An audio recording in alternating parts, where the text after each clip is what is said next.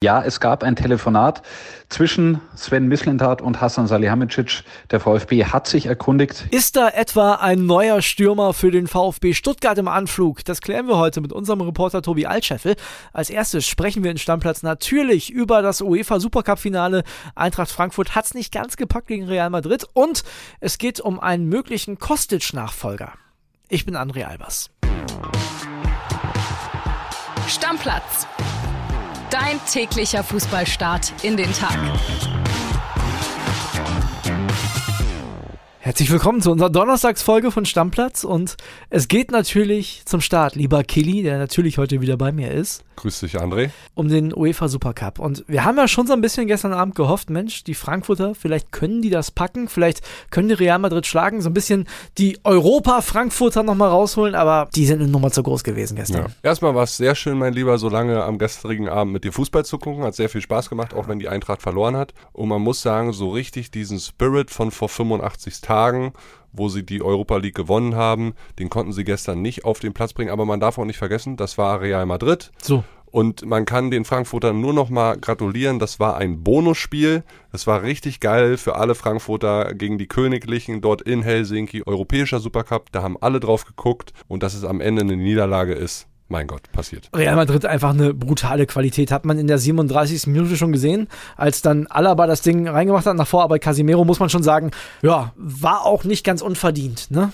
Ja, da muss man auch nochmal sagen, da sollten die Frankfurter jetzt wach werden, weil das war wieder ein Standardgegentor nach einer Ecke. Schon gegen die Bayern haben sie ja zwei nach Standards gefangen. Also das ist noch so ein, so ein Punkt, wo die Frankfurter, wo die Eintracht jetzt ein bisschen nacharbeiten muss im Training und schauen sollte, dass das sich nicht durch die ganze Saison zieht. Ja, und beim zweiten Tor, 65. Da hat der Mann da weitergemacht, wo er in der letzten Saison aufgehört hat. Karim Benzema ist einfach Real Madrids Lebensversicherung gewesen in der vergangenen Saison. Und wird auch verdient Weltfußballer, meiner Meinung nach. Muss. Ah, sorry, wenn der Mann kein Weltfußballer wird, dann rennen wir beide hier mit Hertha und HSV-Trikot durch Berlin.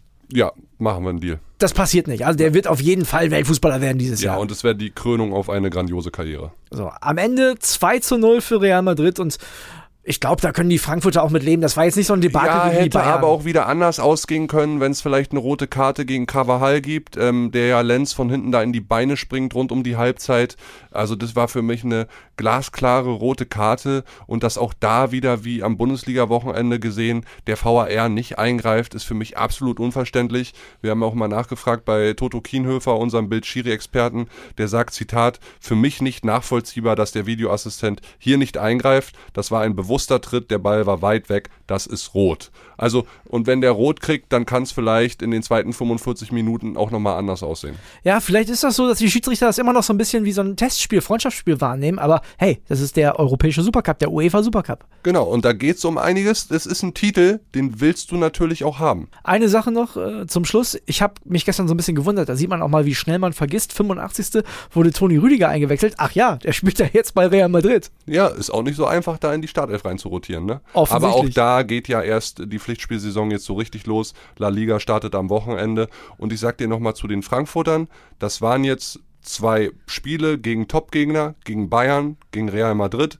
Dieses Spiel jetzt gegen Real war Zusatzbrot, war ein schöner Bonus, aber jetzt muss die Saison für die Eintracht auch losgehen, damit es am Ende der Saison nicht heißt, ja, letzte Saison war alles geil und es war eine Eintagsfliege, sondern ich glaube, die haben den Anspruch und den sollten sie auch haben, sich wieder für Europa zu qualifizieren. Ja, Kili, UEFA Supercup, da machen wir jetzt einen Deckel drauf, bleiben aber bei der Eintracht, denn die suchen natürlich jetzt nach einem Kostic-Ersatz. Oder Solbacken ist da ein Thema. Kenne ich jetzt erstmal so nicht. Genau, naja, weil die norwegische Liga werden die wenigsten von uns auf dem Schirm haben. Der spielt bei FK Bode Glimt, ist 23 Jahre alt, ist ein Außenbahnspieler, flexibel einsetzbar, hat ja, die letzte Saison eher mehr rechts außen als links außen gespielt, kann das Ganze aber auch links außen spielen. Der ein oder andere, wer die AS Roben verfolgt hat in der letzten Saison, die sind in der Conference League da mehrmals aufeinander getroffen. Mhm. In der Gruppenphase haben die 6-1 weggeschossen. Ja, die sind richtig untergegangen da in Norwegen, ne? Genau, die sind richtig untergegangen, Jose Mourinho und seinem Mann. Und da hat er zwei Hütten gemacht, sind dann aber später im Conference League Viertelfinale rausgeflogen gegen die Roma.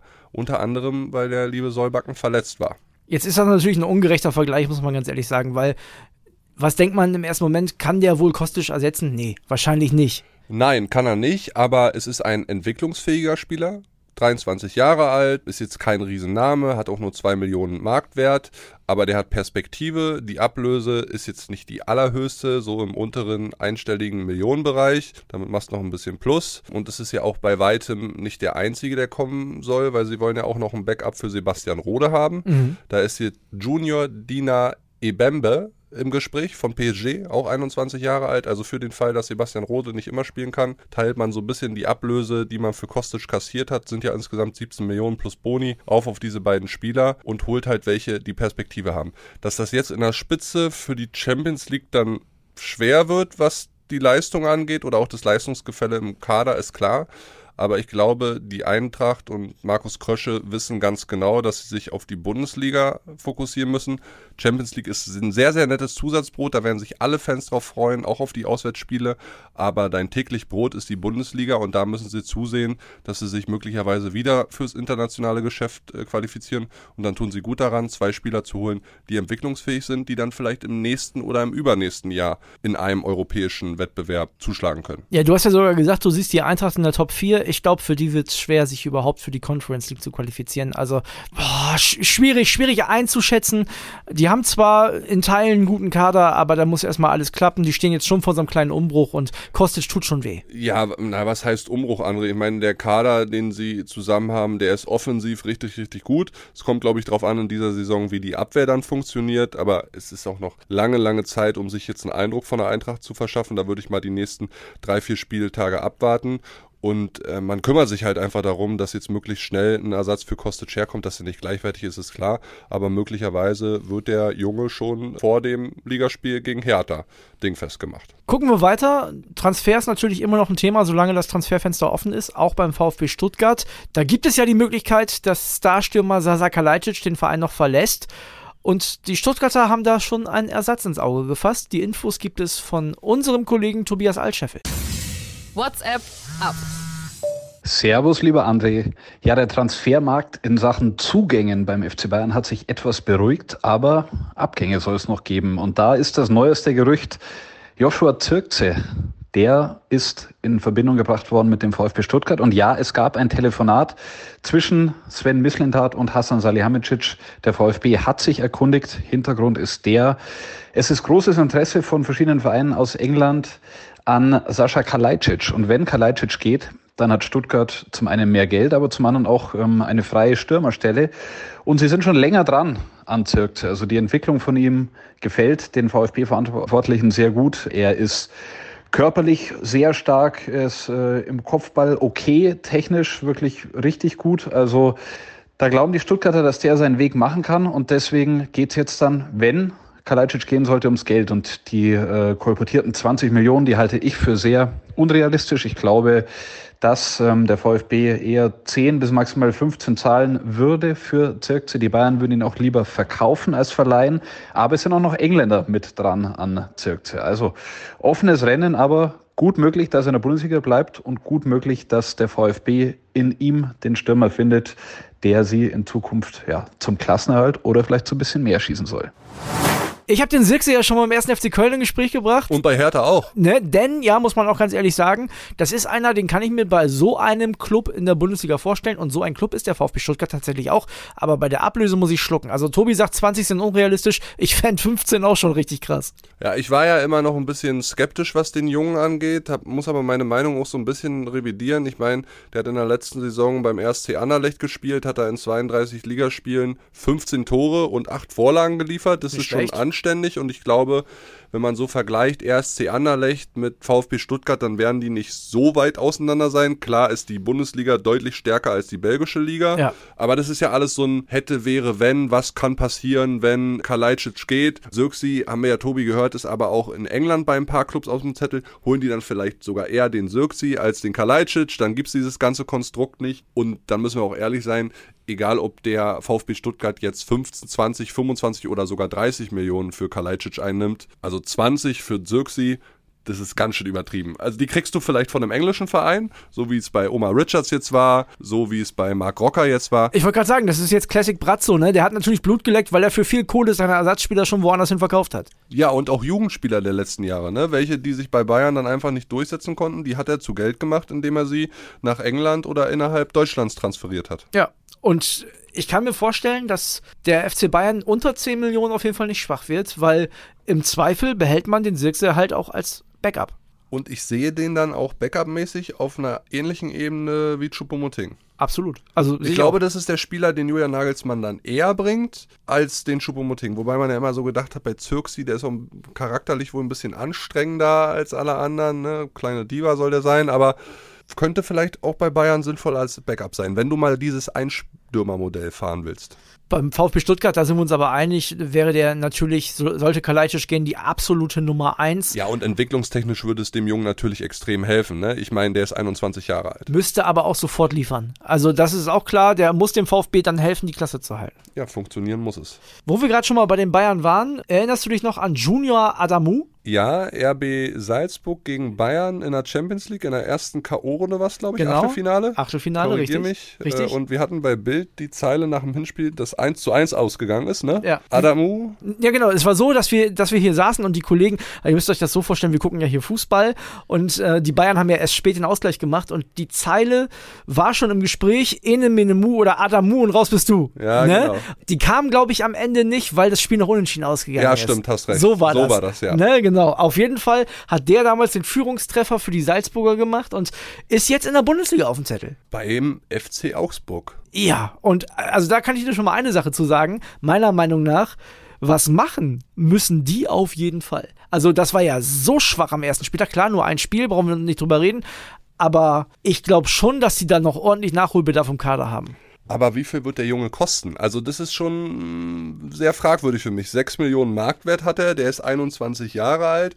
Der hat letztes Jahr, muss man auch sagen, in der Champions League ein bisschen aufmerksam gemacht auf sich, weil halt dieses große Spiel gegen Bayern da war und da Ja. hat er wirklich richtig, richtig gut performt. Wenn ich mir so seine Werte sonst angucke, in der österreichischen Bundesliga letztes Jahr sieben Tore, fünf Vorlagen in 30 Spielen, ist ein guter Wert. Aber auch jetzt nicht wahnsinnig krass für einen Mittelstürmer in der Liga. ja das stimmt. würde aber schon damit rechnen, weil er auch einen Vertrag hat bis 2025, dass RB Salzburg den jetzt nicht unter 10 abgibt. Aber muss man auch sagen, der FC Augsburg ist ja auch schon ein Verein, der nochmal Geld in die Hand nimmt. Man hat das bei hier Peppi gesehen zum Beispiel. Der spielt da jetzt auch nicht die Mega-Rolle. Die Augsburger scheinen ja über die Mittel zu verfügen. Ich glaube, Stefan Reuter sieht bei allem Respekt, auch das haben wir schon mal besprochen, seine Augsburger vielleicht ohnehin ein bisschen stärker, als sie in Wirklichkeit sind. Ne? Ja, da muss er auch was dafür machen. Ja, und das ist genau das Ding. Wenn er sagt, ich habe hier einen Kader, der kann vielleicht sogar mehr als nur den sicheren Klassenhalt schaffen, dann muss er auch nochmal was hinlegen. Ja, und 0-4 am ersten Spieltag spricht natürlich nicht für dich, gerade offensiv nicht, ne? Die haben zwar gegen eine gute Mannschaft gespielt mit den Freiburgern, war jetzt aber auch nicht Bayern oder Dortmund. Ja, und vielleicht ist ja bei Adamu auch eine Laie die Lösung. Könnte natürlich auch sein. Eine Sache haben wir auch noch auf dem Zettel und zwar geht es da um die WM in Katar. Da gab es gestern was richtig Kurioses, Killy. Ja, also es ist bei, bisher ja so geplant gewesen, dass es kein so ein richtiges Eröffnungsspiel geben soll. Ja. Jetzt äh, heißt es nach Berichten von The Athletic und auch Bild äh, kann das Ganze bestätigen, dass die WM schon einen Tag früher, am 20. November, am Tag äh, von dem Geburtstag meiner Mutter übrigens, dass sie da starten soll mit dem Spiel Katar gegen Ecuador. Zeigt mich jetzt nicht so richtig an für ein Auftaktspiel bei der Fußball-WM, aber gut, dann kriegen die Katari halt die ganze Aufmerksamkeit, ne? Also bei uns hat man früher immer gesagt, wer die Kapelle bezahlt, der entscheidet, was gespielt wird. Und ich denke, die Kataris werden sich da ordentlich nach vorne geprescht haben, damit Aber die haben ja schon viel bezahlt, ne? Ja. Also jetzt über Sinn und Unsinn dieser WM Ja. im Winter und so brauchen wir jetzt nicht nochmal diskutieren, aber Ja. wenn sie die schon ausrichten, dann sollen sie auch von mir aus das ganze Ding äh, am ersten Tag dann mit einem Eröffnungsspiel beginnen. Da freuen sich halt auch alle Katari drüber. Ja, ist ja auch üblich. Die Frage ist halt nur, warum kommt man da erst so kurz vor der WM drauf? Da muss man sich natürlich immer mal wieder die Frage stellen, was ist da los? Ich weiß gar nicht, ich kenne gerade aus dem Kopf die Gruppe gar nicht. Können wir das mal kurz nachgucken? Äh, äh, gegen wen spielen die? Ecuador, wer ist da noch drin?